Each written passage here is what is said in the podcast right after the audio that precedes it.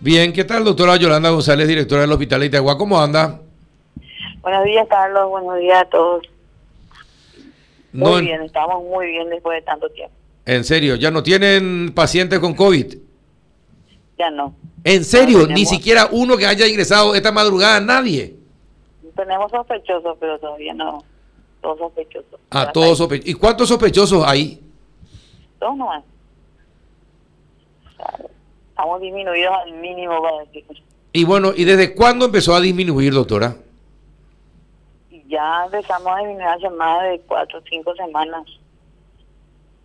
Estamos en franca disminución y más de dos meses en que las consultas también empezaron. O sea, con, coincidentemente con la vacunación y todo eso empezaron los casos también a disminuir. Ajá. Eh, ¿Disminuyeron los casos graves o disminuyeron los casos en general? Disminuyeron en general, ni, ni las consultas siquiera. O sea, una disminución en todo, en las consultas.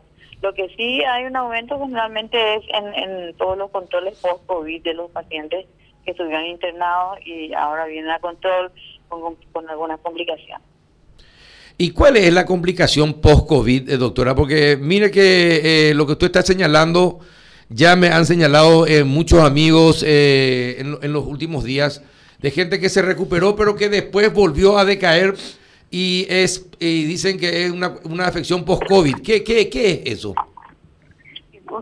Depende mucho. Si uno estuvo en terapia, tiene sí o sí secuelas del, de la respiratoria o tiene generalmente quedan muy debilitados, ¿verdad? Y el control que se hace, porque acá tenemos seguimiento de todos los pacientes que van, como tuvimos una, un número grande de pacientes que estuvieron en terapia también. Acordate que hay pacientes que han tenido incluso traqueostomía, no, no es muy fácil todos aquellos que estuvieron en la terapia. No así para los que estuvieron en la internación, que entre ellos es más, más llevadero, digamos. Pero tiene restricciones a nivel pulmonar y el control que ahora ellos tienen que hacer, porque la mayoría eran hipertensos, eh, diabéticos, tiene que ser mucho más estricto. Juan. Doctora, cuando hablamos de cero paciente COVID o, algunos sospechosos nos referimos a aquellos casos que requieren de observación o incluso de internación, ¿no? O sea, consultas ambulatorias por COVID siguen, ¿no? Casos ambulatorios, digamos. Pero tampoco, tampoco ya llegan. Es algo ah, increíble. Increíble. Ya no tenemos.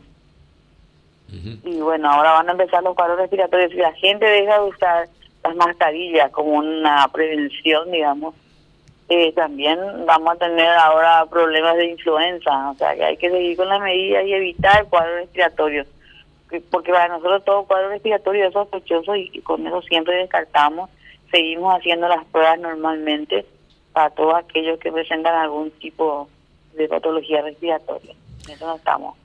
Pero la disminución drástica, tanto a nivel ambulatorio como y ni qué decir en la internación, ¿verdad? Qué bueno, eh, es una buena noticia. Y pero qué en, desde septiembre hasta diciembre, hasta hasta que termine el año, eh, ¿qué tipo de afecciones prevalecen en Paraguay?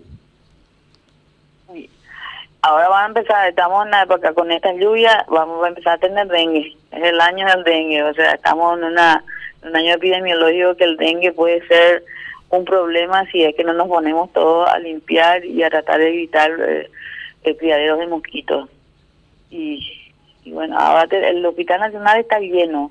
Todas esas áreas eh, de COVID están ocupadas por pacientes polivalentes. Hoy amanecen eh, 60 pacientes en la emergencia, o sea que seguimos teniendo pacientes en camilla a pesar de que tenemos un aumento de 200 camas. A pesar de eso. ¿Y, qué tipo y qué tipo de afecciones tienen, doctora? Cuando usted habla de polivalentes, ¿cuáles son las que prevalecen?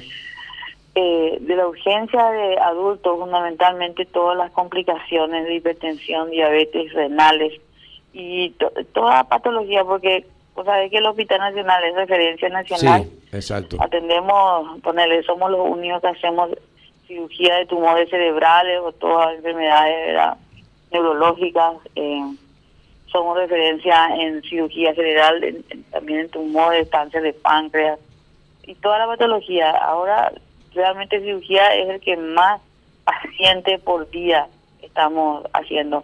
solo por la emergencia hay 15 cirugías por día. Y no hablemos de las cirugías programadas porque como la gente tipo se dejó estar durante este tiempo, y también traumatología, que históricamente tenemos 25 camas y nos sobrepasa la cantidad de fracturados que están en lista de espera y eso se debe a los accidentes de tránsito.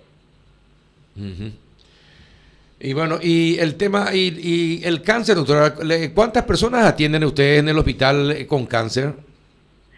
Nosotros no somos referencia en cáncer. En cáncer, acá es, mm. está el Incámara, pero tenemos aproximadamente 100 pacientes que están siguiendo tratamiento. Hay dos tipos. Uno, la de mastología, y hay algo que también no, no se hace en el Instituto del Cáncer, como son los hematológicos, que también tenemos un grupo importante, y fundamentalmente los pacientes con cáncer de próstata y renales, que solamente se opera acá. Entonces, ahora ya también tenemos un seguimiento eh, para su tratamiento posterior de quimioterapia por especialistas en esa área. Mm, bien. ¿Alguna otra consulta, Juan? No, Carlos, todo bien. Por mi parte, bien. Bueno, eh, gracias por la información, doctora. Eh, y a pesar de que no hay COVID, igual está lleno el hospital. Sí, así mismo. está Muchísimas gracias y buenos días. No, éxito. Gracias, doctora. Muchas gracias, la doctora Yolanda González.